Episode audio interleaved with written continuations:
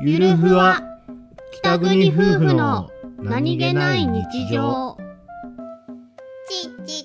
ちちちチチチチチチチチチチチチーズのやつチチチチチチーズナンが食べたいは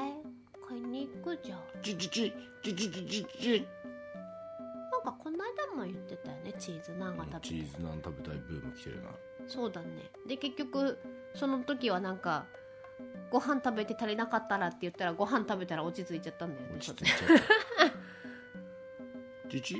今日はこれからお昼だからじゃあ買いに行けばいいねチチチチチッチキチ違う人になったキッチキチチチチチチわかるか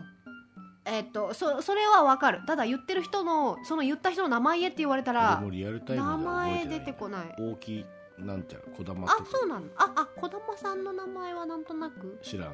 知らんけどはあ